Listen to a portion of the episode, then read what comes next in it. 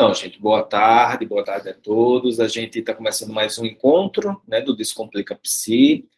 A gente tem esse encontro regular, né, semanalmente. Os horários eles são bem flexíveis, porque vai de acordo com a disponibilidade da agenda de quem está trazendo o conteúdo, né? Então, a gente vai organizando esse horário de acordo com, com o conteúdo que está sendo administrado. Hoje a gente vai conversar com Diana, Diane Goldberg, ela tá chegando, daqui a pouquinho ela tá chegando e a gente já vai começar, né, com a, com a fala dela. Hoje ela vai começar, ela vai conversar sobre sono, sono é, e bem-estar psíquico. Né? A Dayana, ela é bióloga, ela é pesquisadora, neurocientista, né, tem pós-doutorado em neurociência e ela trabalha com sono e criatividade. Não sei se alguém aqui já conheceu o trabalho de Dayana, ela, ela tem um trabalho bem interessante sobre criatividade, trabalha com mandalas, com né, e ela faz uma relação dessa questão da, da neurociência com a criatividade. Tem um trabalho super interessante. A Daiane, ela tem experiência muito interessante já nesse sentido, né? Então, daqui a pouco a gente vai estar conversando com ela. A gente já tem um agendamento prévio. Nosso próximo encontro na próxima semana será com Betânia Maciel, que é enfermeira, que trabalha com práticas integrativas. A Betânia, ela, ela tem é, já também uma vasta experiência com práticas integrativas, com trabalhos de formação, inclusive, na área.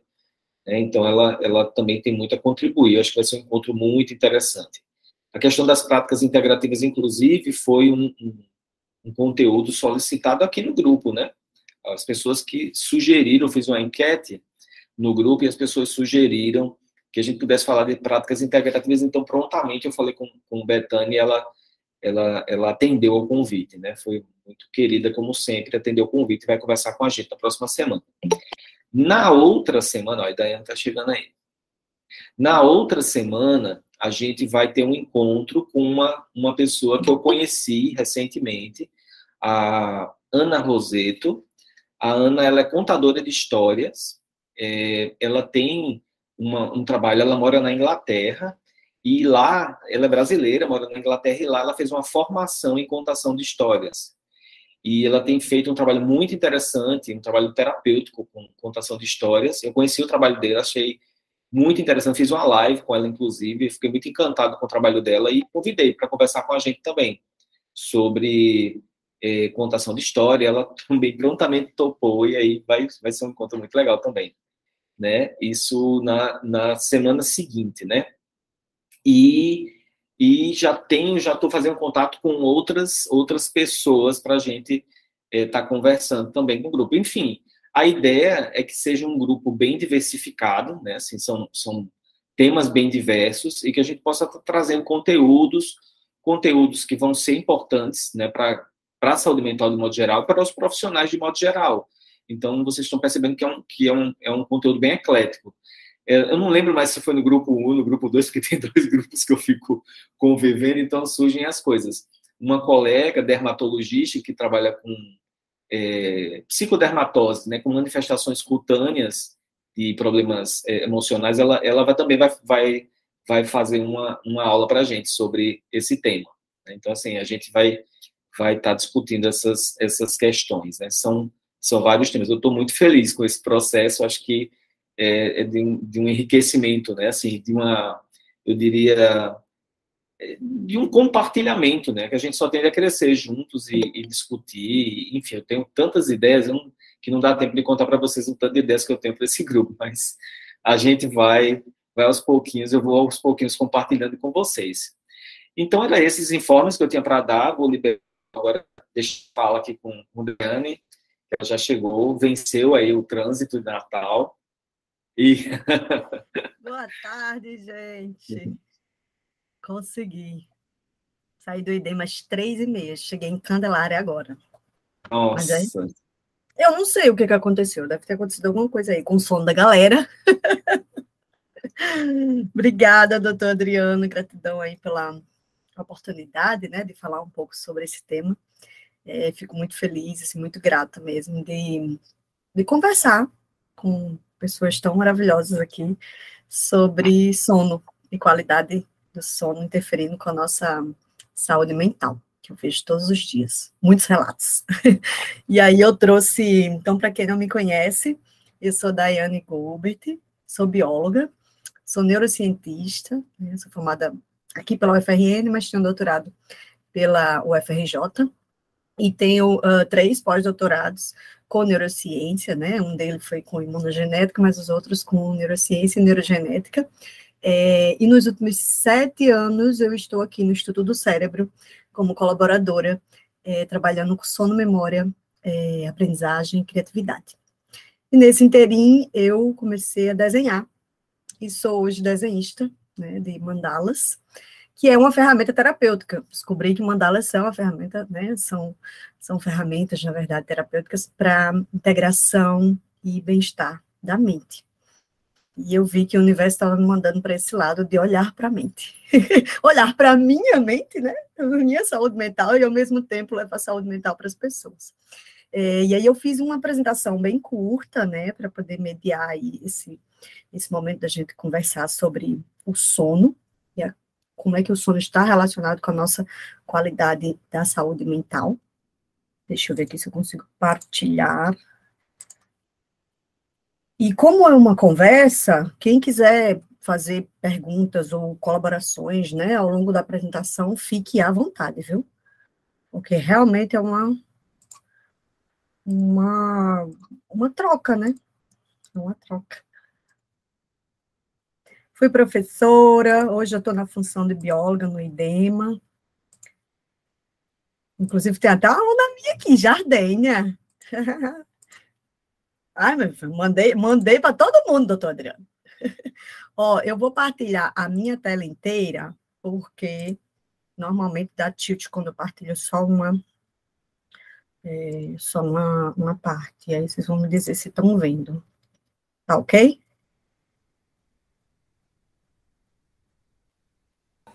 Tá sim, Daiane. Massa. Então vamos lá. É, eu acho que foi assim que eu entrei no grupo, foi. Assim que eu entrei no grupo, eu joguei lá alguma coisa sobre medir a qualidade do sono. E aí disse, ó, quem quiser mais informações, né, vamos conversar, me chama, não sei o quê. Aí todo mundo, eu quero, eu quero, eu quero. Eu acho que foi daí que começou, né, doutor Adriano? Foi, eu já fisguei você. Opa, não peraí. Foi? É.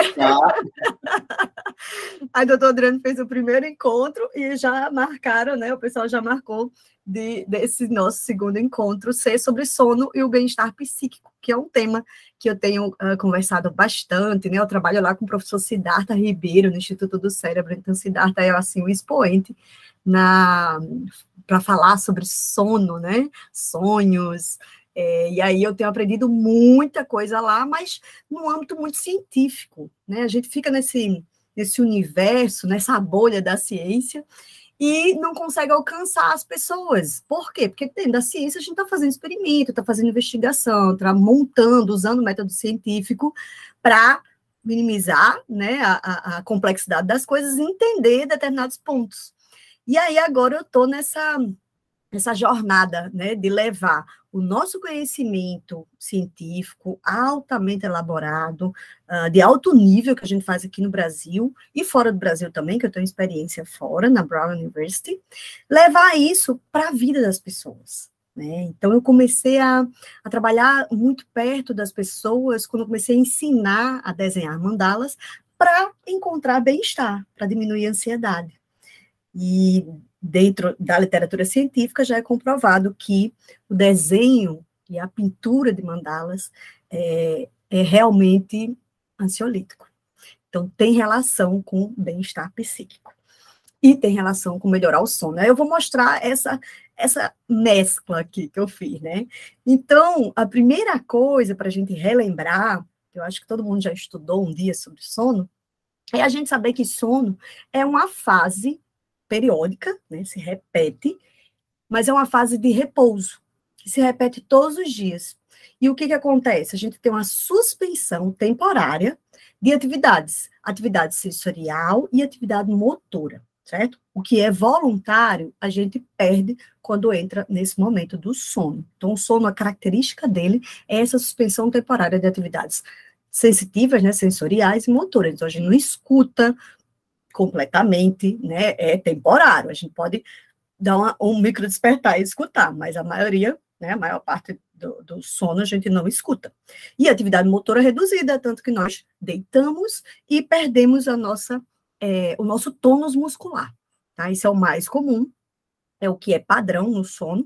É, existem as variações, mas é, a característica principal é essa. Nesse desenho aqui, do, nessa foto, né, do bebezinho dormindo, mostra algumas regiões do cérebro que estão coordenando as fases do sono e como é que os, uh, o disparo cerebral, né, as ondas cerebrais acontecem, quais são as ondas cerebrais mais uh, presentes ao longo das fases do sono. Tá? Então, a gente tem o hipocampo como uma região muito importante na coordenação do sono, e a gente tem o tálamo e córtex, aí envolvidos em algumas dessas é, fases do sono, na regulação.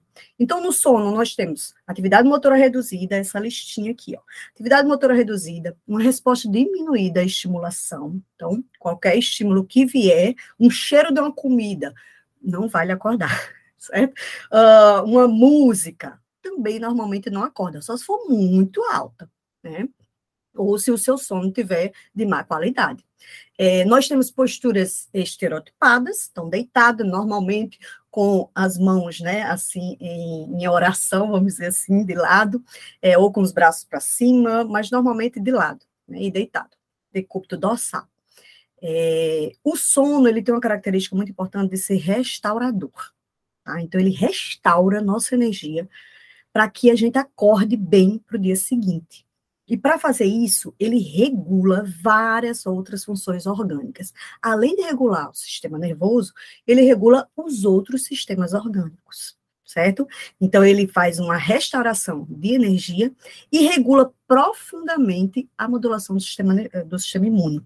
Certo? Então, nós temos aí síntese de citocinas, regulação da liberação de uh, é, hormônios e fatores de proteção, tá?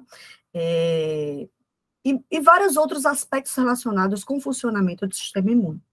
É, e durante o sono, nós temos um comportamento cerebral bem organizadinho, em fases. Então, a gente tem duas fases principais, ou dois tipos principais de disparo cerebral, quando a gente está dormindo. E uma das funções essenciais e, assim, muito uh, estudadas do sono é a importância dele para a gente consolidar, para a gente aprender, para a gente usar as memórias e fazer com que essas memórias sejam úteis para a nossa vida. Então, a consolidação de memórias é algo que acontece nas fases do sono. E a gente precisa passar pelas fases do sono para consolidar memórias. Não está passando ok, não vai consolidar ok. E a gente vai sentir isso, certo?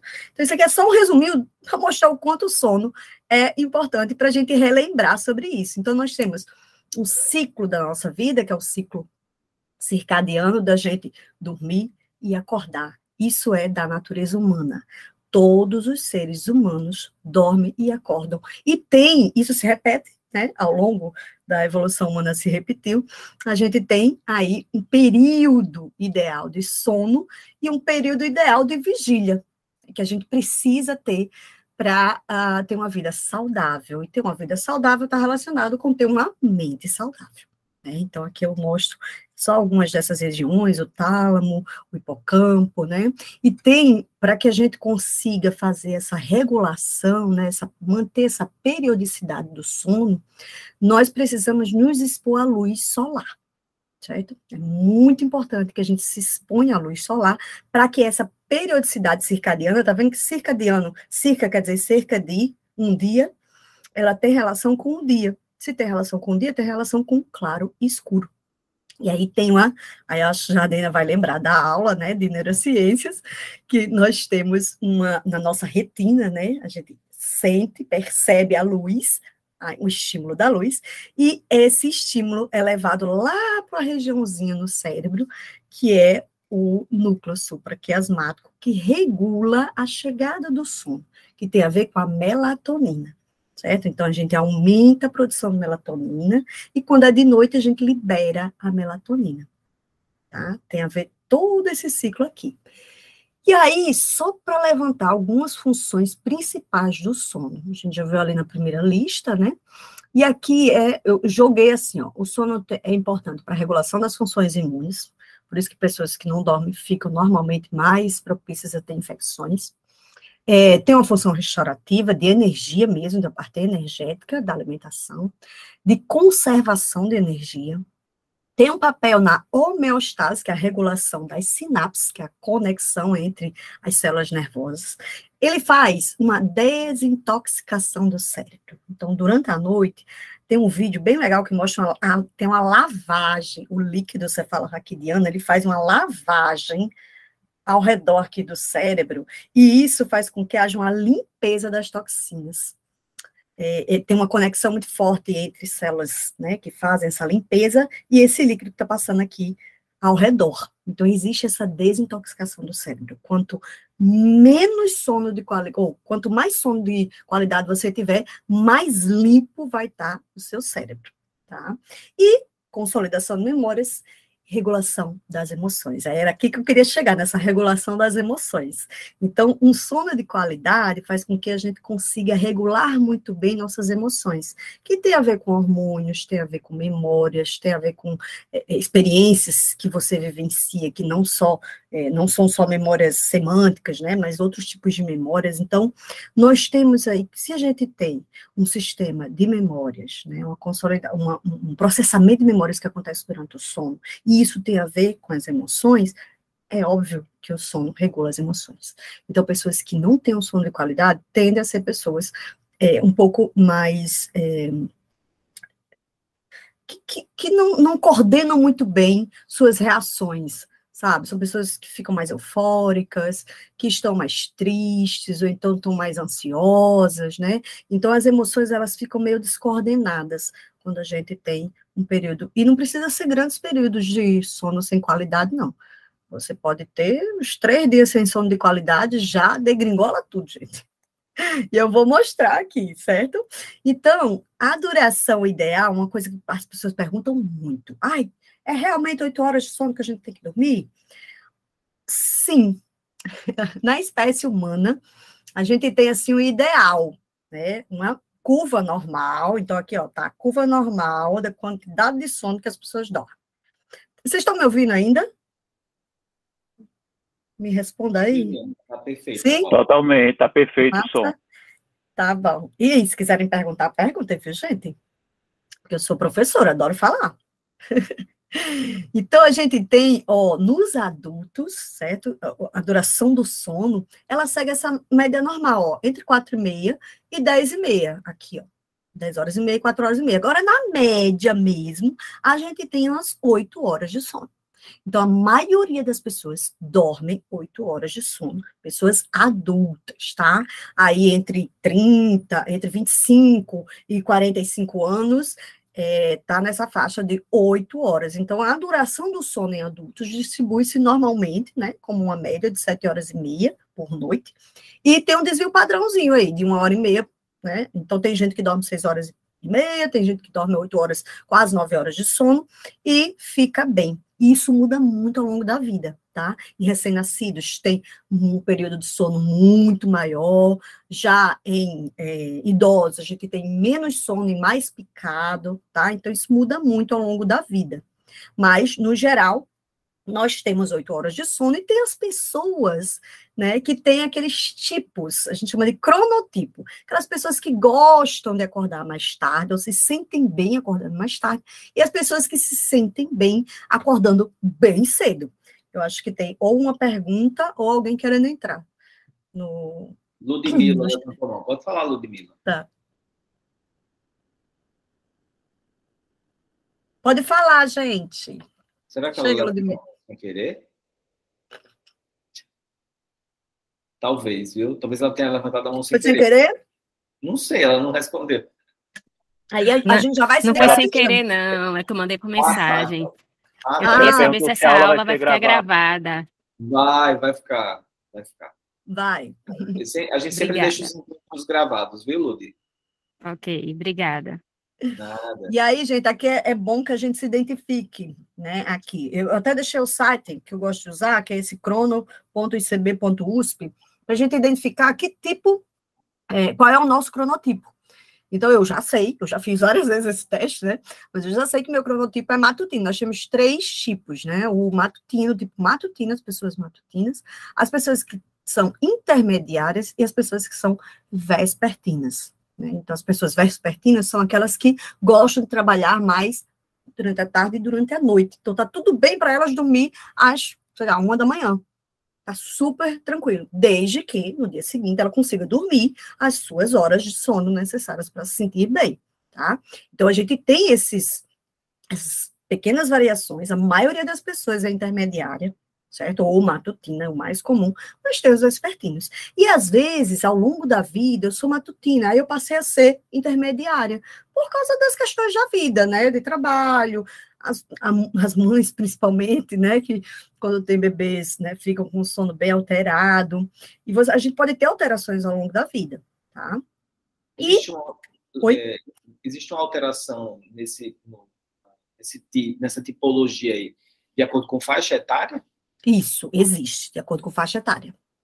Existe bastante. Por exemplo, é, bebês, né, ou crianças, normalmente elas são intermediárias, né?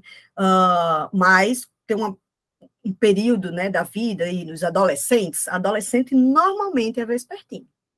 A maioria dos adolescentes, elas tendem a acordar mais tarde por causa dos hormônios. Tem uma relação em hormônio e cronotipo, certo? Já no idoso, se for mulheres, tem uma relação entre hormônios também, a diminuição da, da, dos hormônios né, relacionados com a parte reprodutiva, a gente tem uma mudança de cronotipo, certo? Então, realmente, isso muda ao longo da vida. E é ok. É, assim, é muito importante que a gente se reconheça, né? E saiba como melhorar é, é o seu estilo de vida de acordo com essa necessidade do sono e a necessidade de você passar um tempo maior na cama ou não. Frederico levou, levantou a mão. Oi, Daiane. Boa Oi, tarde. boa tarde. Tudo bem? É, eu sou Fred, sou psicólogo. E aí me vem a pergunta em relação às pessoas, se é, isso pode mudar é, se a pessoa tiver uma determinada profissão que ela trabalhe por turno. Sim, sim. Uma das pressões principais aqui nas questões de cronotipo e de bem-estar relacionado com sono é, são as pressões sociais, a pressão de trabalho. Na pressão de trabalho, tem muita gente que precisa trabalhar de noite, né? Os profissionais da saúde, principalmente. É, por isso que ganham periculosidade, né? Se aposentam mais cedo e normalmente tendem a apresentar alguns patologias mais associadas ao trabalho. E aí você força um cronotipo, né? Que você não é, não é o seu cronotipo, mas você força, e aí você vai se ajustando, começa a ser intermediário e começa a perceber que é vespertino, mas se não tiver no seu, se você não conseguir se ajustar a isso, você sofre, certo? É, é, tipo assim, cronotipo é algo biológico. Então, a pressão de fora vem, você consegue ir ajustando, né? Mas se tiver sofrido, você vai ter que ajustar o de fora, que o de dentro está, né? Mas sim, a gente tem essa pressão e pode, os, os, os, próprios adolescentes, né? Precisam, né? Acordam normalmente mais tarde, mas tem que acordar bem cedo para ir para a escola. E vão, né? Tá, não tá tudo bem, mas não, também não é muito tempo, né? São dois, três anos. É, isso não deixa grandes marcas, é, mas realmente é melhor que mude o horário, por exemplo, da escola, né? seja um pouquinho mais tarde, o início. E essas coisas vão se ajustando com a ciência. Respondi? Sim. Obrigada. Além do cronotipo, tem o tempo que a gente dorme. Então, quanto tempo a gente deve dormir? Existem aquelas pessoas que precisam dormir muitas horas para se sentir bem, para se sentir restaurado, para se sentir pronto para o dia seguinte. Então, a gente chama de grandes dormidores. E existem os pequenos dormidores, né? Dormir cinco horas, ok, estou ótima. E a maioria das pessoas são os médios dormidores, certo? De sete a oito horas, precisa dormir e precisa mesmo. Não dá para ficar é, picando o sono, não dá para ficar é, alterando né, isso, porque começa a se sentir mal e começa a ter sequelas, né? Então, realmente, vai ter pessoas que vão chegar para você no consultório, ou clientes ou pacientes, e vão dizer, cara, eu preciso dormir 10 horas. ok, então vai ter que ajustar a vida aí para você dormir 10 horas, né? Sabendo que você pode mudar né, um pouquinho, isso muda um pouco, de acordo com a faixa etária, de acordo com as situações da vida, né, depressões da, do trabalho, alguma questão é, de saúde mesmo, né, então tem até que investigar, às vezes tem pessoas, por exemplo, na depressão, é, pessoas dormem muito, né, até pela medicação, mas também por causa das questões relacionadas com a própria depressão, e uh, às vezes ela não sabe, né? Não está tomando a medicação, não sabe, começou a ser um grande dormidor, começou a dormir 10 horas, 12 horas, depressão. Então tem que se investigar uma mudança nesse, tanto no cronotipo quanto no tempo que a pessoa dorme, tá? Massa?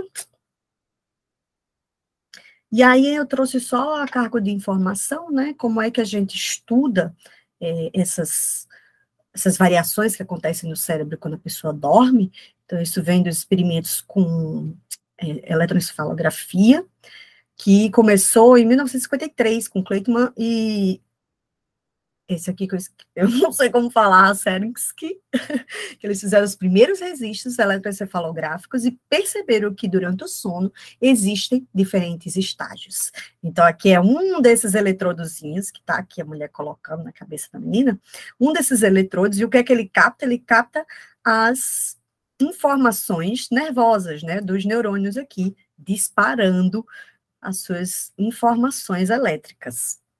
E aí a gente faz essa, é, essa medição, né, desses disparos elétricos, e a gente conseguiu, começou a ver que existe uma coordenação dos disparos cerebrais quando se dorme e a gente passa por estágios.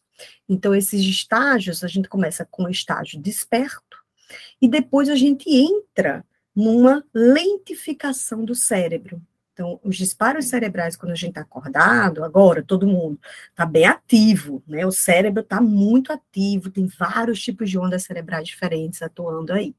E aí, quando nós fechamos os olhos, se você fechar o olho agora, vai aparecer a onda delta. Ou, desculpa, a alfa. Todo mundo fechar o olho, alfa aparece. É tanto que o povo diz, ah, você está em alfa, está meditando em alfa. Alfa é só fechar o olho, fechou o olho, alfa. Então, o alfa é o primeiro que aparece quando a gente fecha os olhos para dormir. E aí, a gente entra num primeiro estágio, que é o estado mais brando, assim, do sono, né? Que é o primeiro momento, que é o estágio 1. Depois, a gente vai avançando para chegar no sono profundo. Então, a gente tem estágio 1, 2, 3 e 4.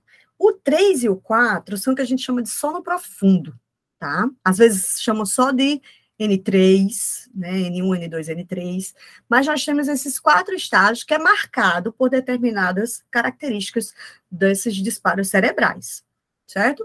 Depois dos quatro estágios, nós entramos no estágio que todo mundo já ouviu falar, que é o REM, o sono de ondas rápidas, no qual o nosso cérebro se agita na verdade, né? A gente tem um, um disparo cerebral muito intenso e a gente tem uma onda cerebral muito característica, né? Que é o teta hipocampal no hipocampo.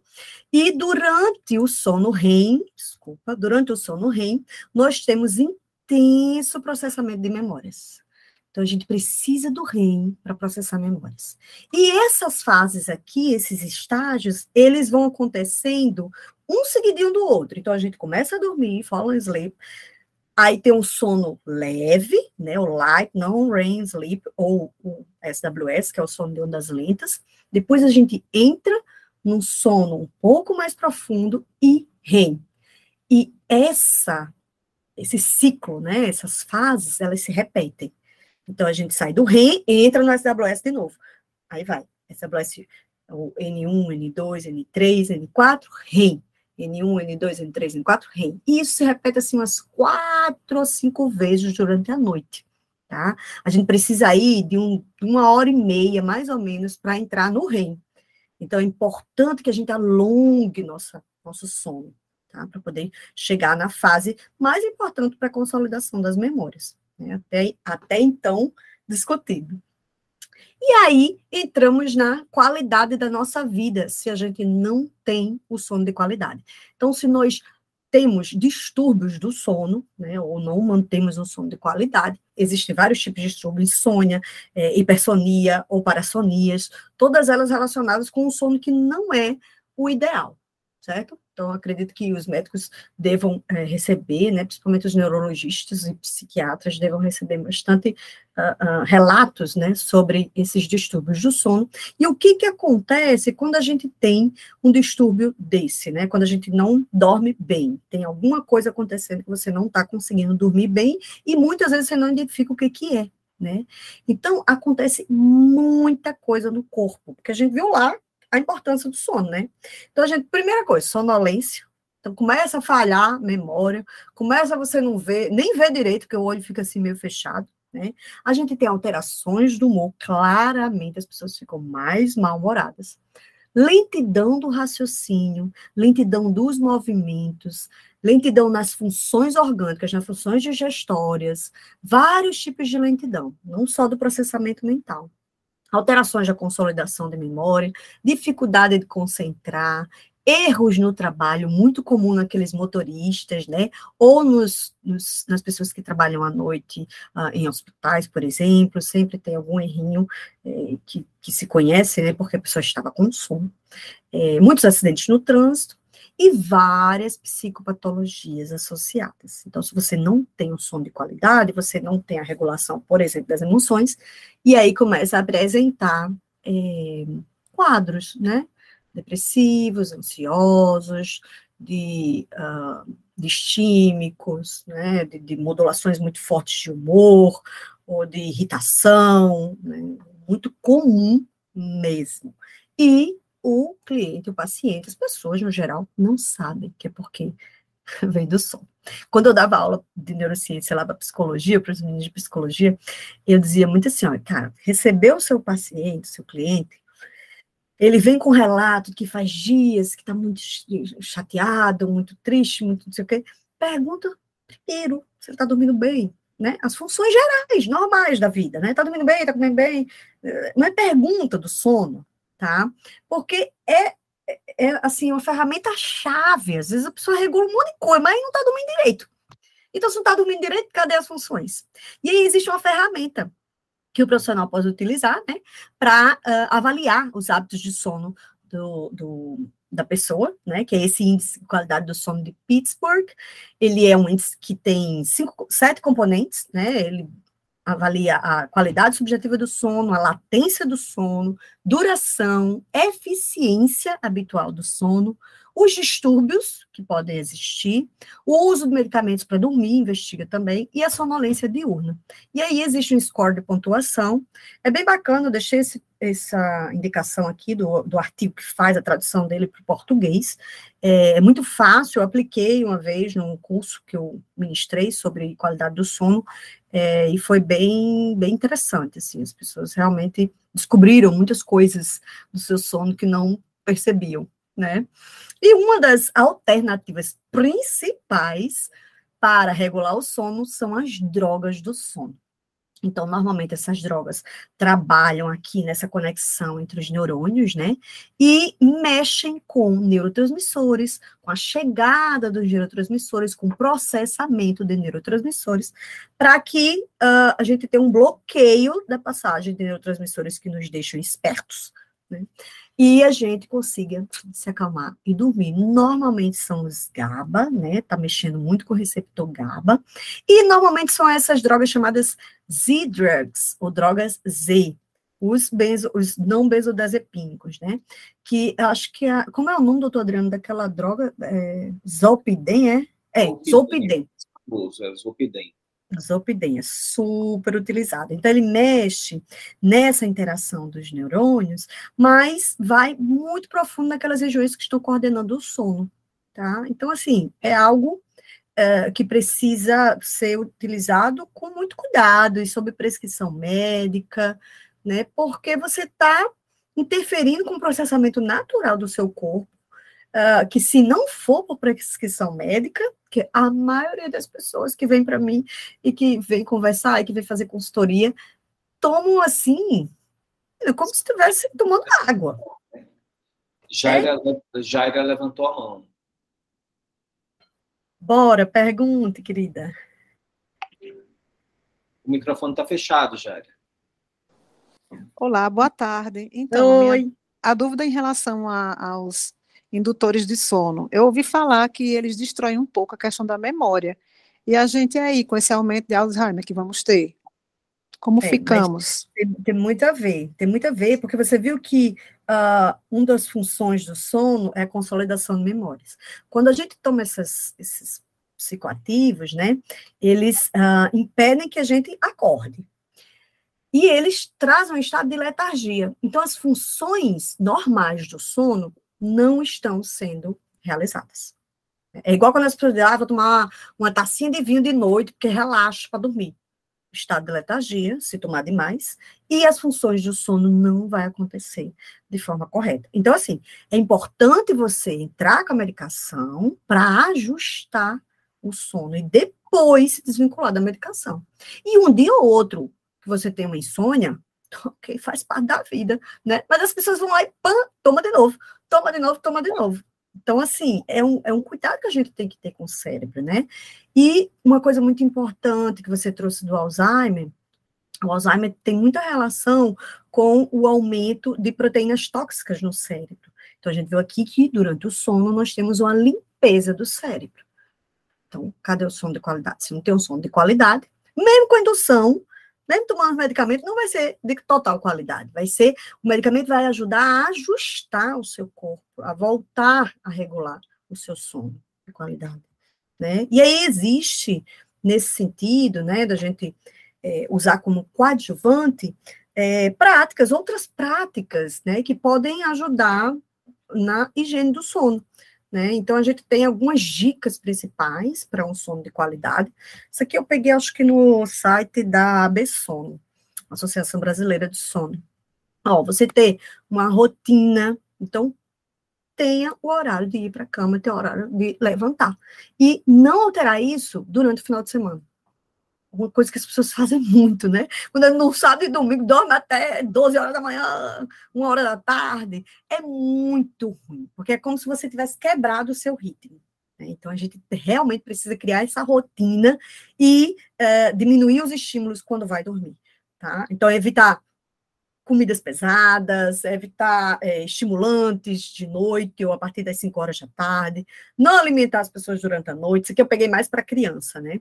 É, a gente tentar deixar é, a gente adormecer por natureza, mas estou com vontade de dormir, estou com sono, tchum, deixa o sono chegar, sabe? Manter o quarto sempre escuro, com a temperatura agradável, um colchão que seja gostoso, né? Então, você um, diminuir os estímulos noturnos, quando começa à noite, estimulantes, comer coisas leves e uh, ter esse, esse hábito, né, de dormir no mesmo horário, acordar no mesmo horário, dormir no mesmo horário, acordar no mesmo horário.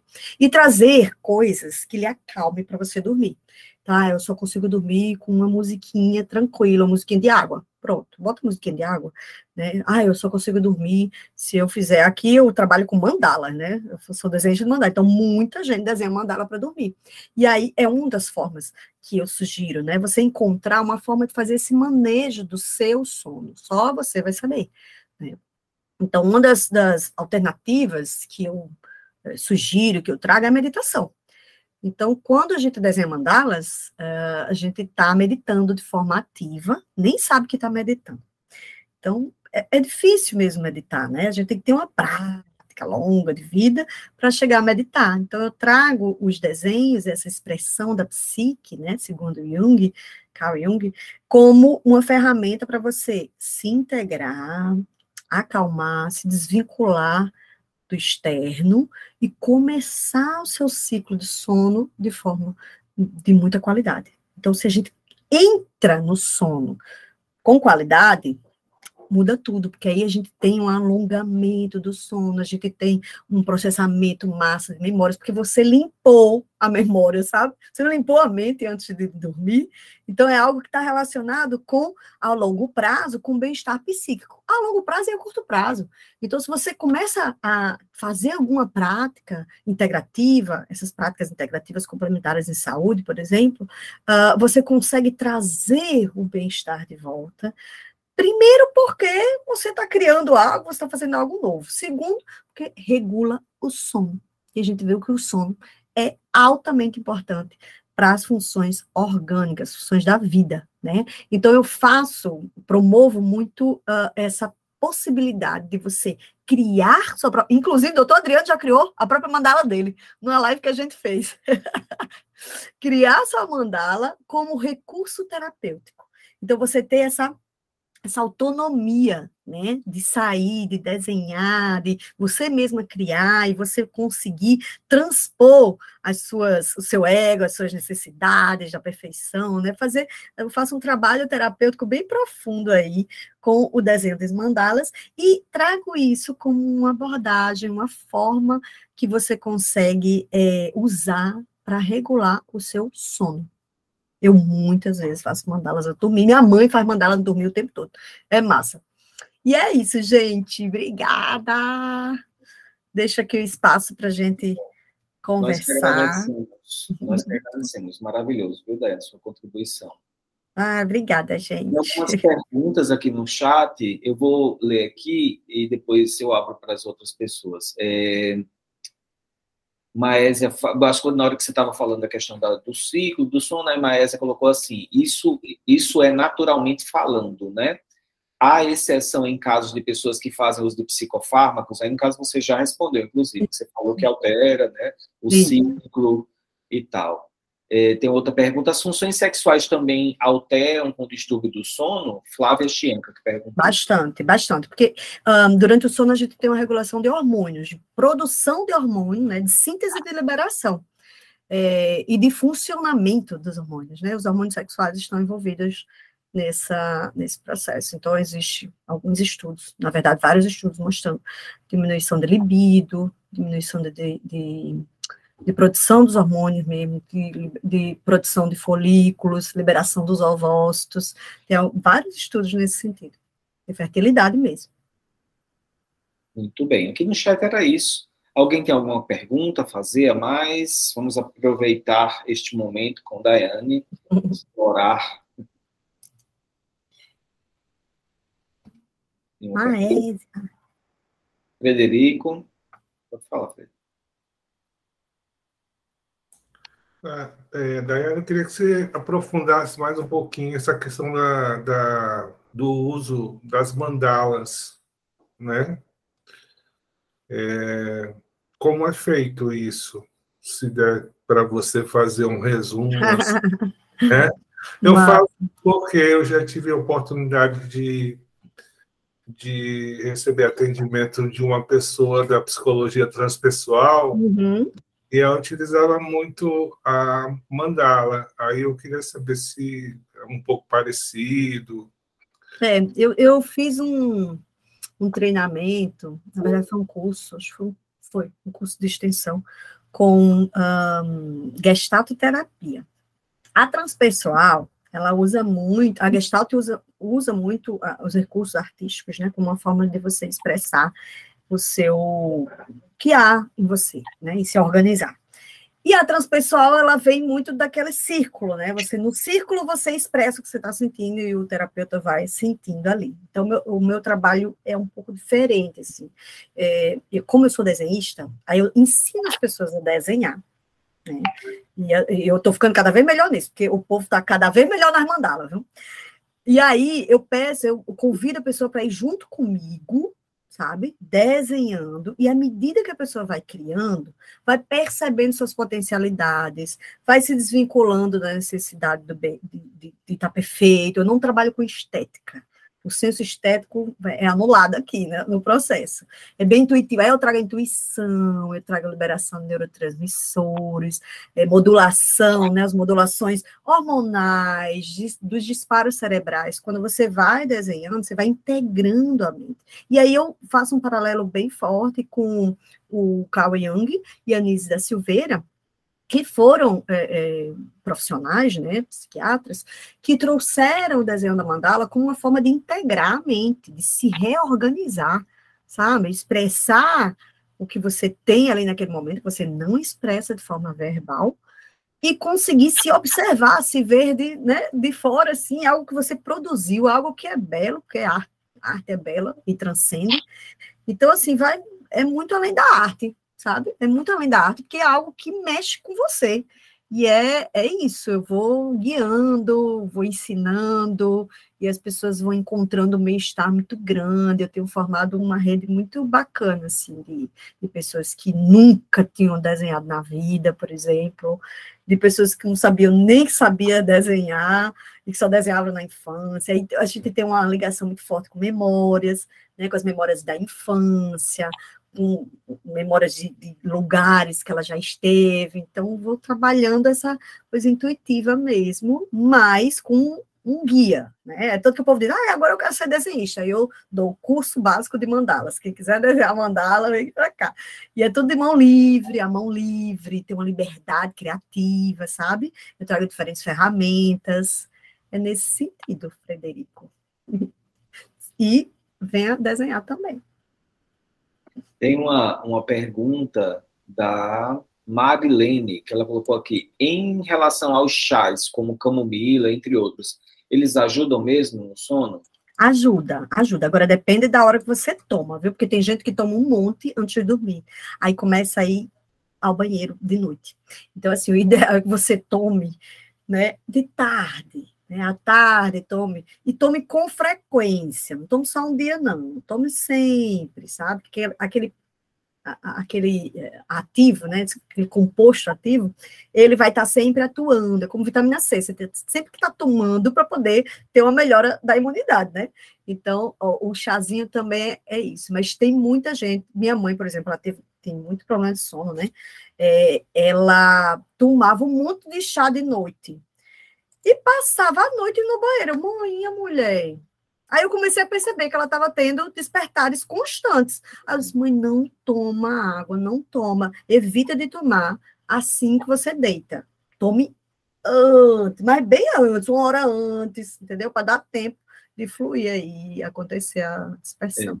É, é, muito interessante isso, quando a gente fala de sono, é, a gente sempre lembra muito, né, dessa coisa dos indutores do sono, né, dos remédios que fazem dormir e tal. Mas é, você citou a, a, Associação Brasileira de Sono, né?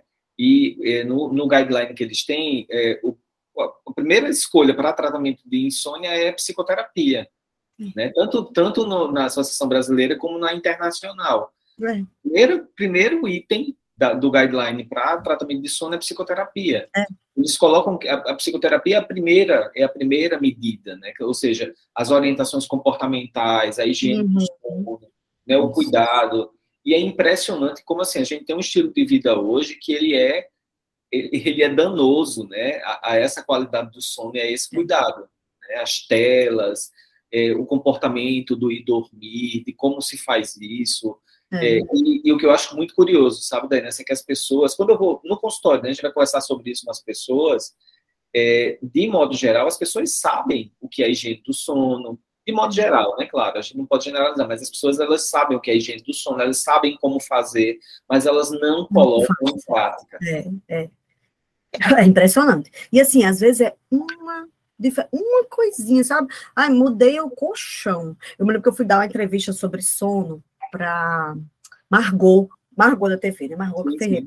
E aí ela veio me relatando, né? Aí ficou falando sobre sono, não sei o quê. Aí ela disse, Daiane, aí ela disse, olha, muito tempo que eu não durmo, e aí voltou uma epilepsia refratária que ela tinha. Tava tomando remédio para essa epilepsia e não conseguia dormir direito. Eu disse, mulher, vamos investigar, tarará. Aí ela disse, mulher, tem um negócio. Tem um, um rapaz que eu namorava que dizia que minha cama não prestava. Eu disse, troca esse colchão aí, Aí tá certo. Depois de 15 dias, ela mandou uma mensagem para mim. Daiane, pelo amor de Deus, eu percebi que eu não dormia a vida inteira, porque fazia 15 anos que ela estava no mesmo colchão. 15 anos que ela não dormia. Diga aí. E ela não percebia. Não percebia. Aí ela disse que já diminuiu a dose do antiepilético. Já está se sentindo super melhor. Diz, caraca, sabe? Por uma bobagem que a pessoa não percebia. Então, assim, é muito importante a gente relatar, conversar, e que os profissionais consigam, né, fazer esse, esse direcionamento, porque a uhum. maioria também não, não se liga, assim. Não... É, o sono é um aspecto muito importante, né, assim, existem eh, coisas, questões muito vitais, né, como sono, como alimentação, que às vezes realmente passa muito despercebido nas anamneses, no cuidado. É, a gente, a gente tem 10 minutos ainda, é, eu vou ler mais duas perguntinhas aqui. É, uma é de Ludmilla, ela perguntando se em relação à atividade física, uhum. se ajuda a melhorar a qualidade do sono, uhum. e se é um, um horário mais é, recomendável né, para você a pessoa fazer atividade física. Muito. Atividade física, de, atividade física com frequência regular é uma das, das formas de a gente fazer a higiene do sono. É, pela manhã, evitar fazer atividade física de noite, porque é estímulo, e se você tem mais estímulo, é mais difícil do, do cérebro aquietar-se. Então, é, de noite é para aquietar-se. Não come comida pesada, não faz, não tome café, não sei o que, essas coisas que são estimulantes, e não faça atividade física. Né? No máximo, um amorzinho para dar uma relaxada e vá dormir, mas não faça atividade física de noite, de manhã. E aí tem um paper bem bonito posso até botar no grupo depois, que ele mostra a relação da musculação, né, do músculo sendo trabalhado e regulação de alguns neurotransmissores. Tem uma relação ah, legal. muito esse, esse, é legal é. para você compartilhar com é. a gente. Tá? É. é. A outra pergunta é se tem alguma experiência com pessoas com déficit de atenção, hiperatividade e dificuldades com sono. Tem, tem. Pessoas que têm TDAH, é, pelo menos metade delas relata que tem problemas com sono. Uh, pessoas que são borderlines, também, dificuldade com sono. É, normalmente, quando a gente está. Os depressivos aumenta a quantidade de sono. Né? Mas tem aqueles que também relatam. Então, é, essas alterações do, do, comportamento cerebral normalmente mexe com o sono, porque o sono é uma função do cérebro, né? É uma função do sistema nervoso. Então, se a gente tem alterações do sistema nervoso, a gente tem alterações no sono. É bem comum mesmo, e tem que fazer o manejo. E às vezes tem que entrar com medicação, tem que estar com melatonina. Uma coisa que a gente não conversou foi sobre melatonina, né? Que o povo toma assim como se estivesse tomando chá. Impressionante. Nossa, fui doidinho.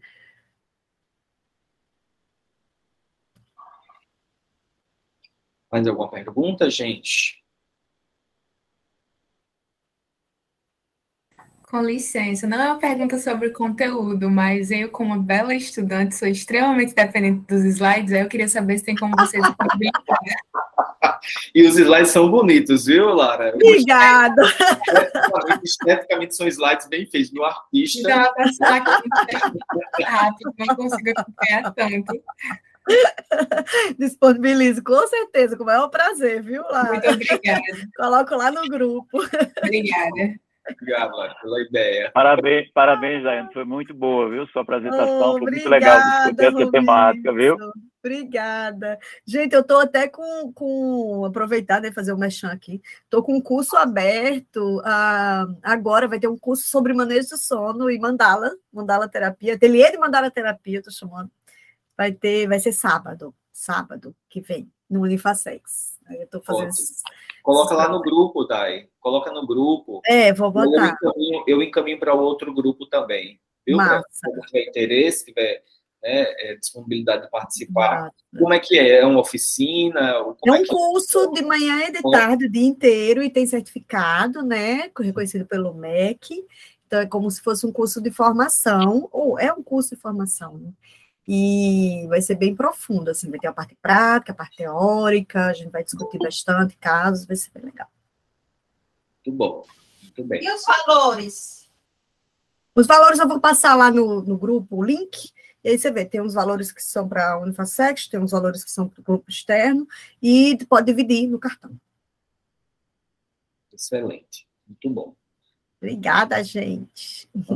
Bom, muito bom mesmo. Eu que agradeço. Nós Obrigada, Adriano. A, a oportunidade de poder compartilhar, foi muito, muito precioso esse momento.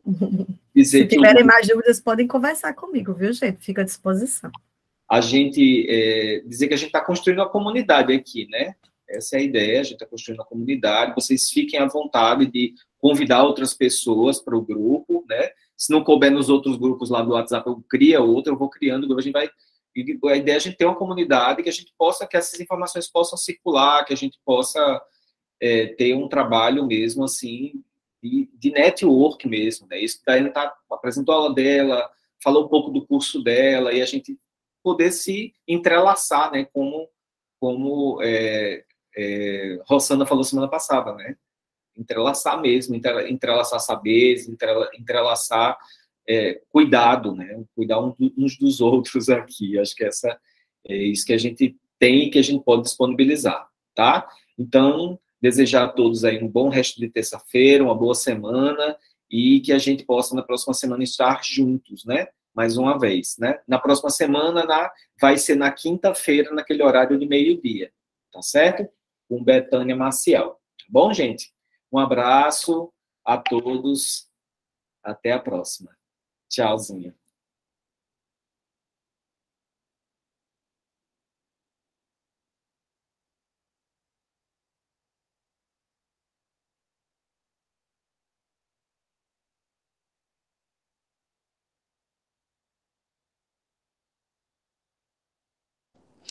Arrasou, Dai!